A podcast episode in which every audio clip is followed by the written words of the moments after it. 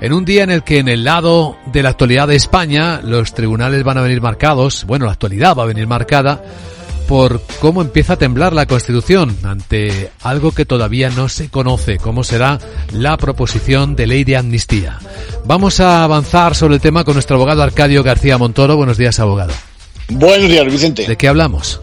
Pues hoy tendríamos que hablar, Luis Vicente, de si el Tribunal Supremo reconoce que el Estado sea responsable por los daños en la hostelería tras la normativa COVID, que no lo hace, o de que la justicia americana no ampara a los artistas por el uso que hace de sus obras la inteligencia artificial.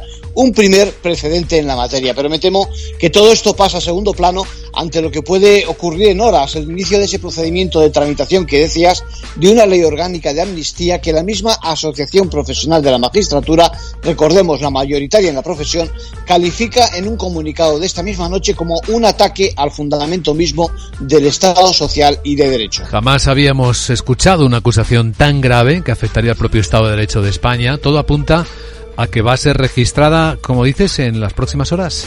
Pues eso es, el texto filtrado, Luis Vicente, desautoriza, ya conocemos, la labor de nuestra justicia ante los graves hechos delictivos acontecidos desde 2013 en Cataluña, creando la apariencia de que se condenaron hechos políticos. Bueno, de esta manera se conceden privilegios a unos ciudadanos frente al resto, que nos sometemos a la ley y a ese Estado de Derecho que disfrutamos hasta ahora.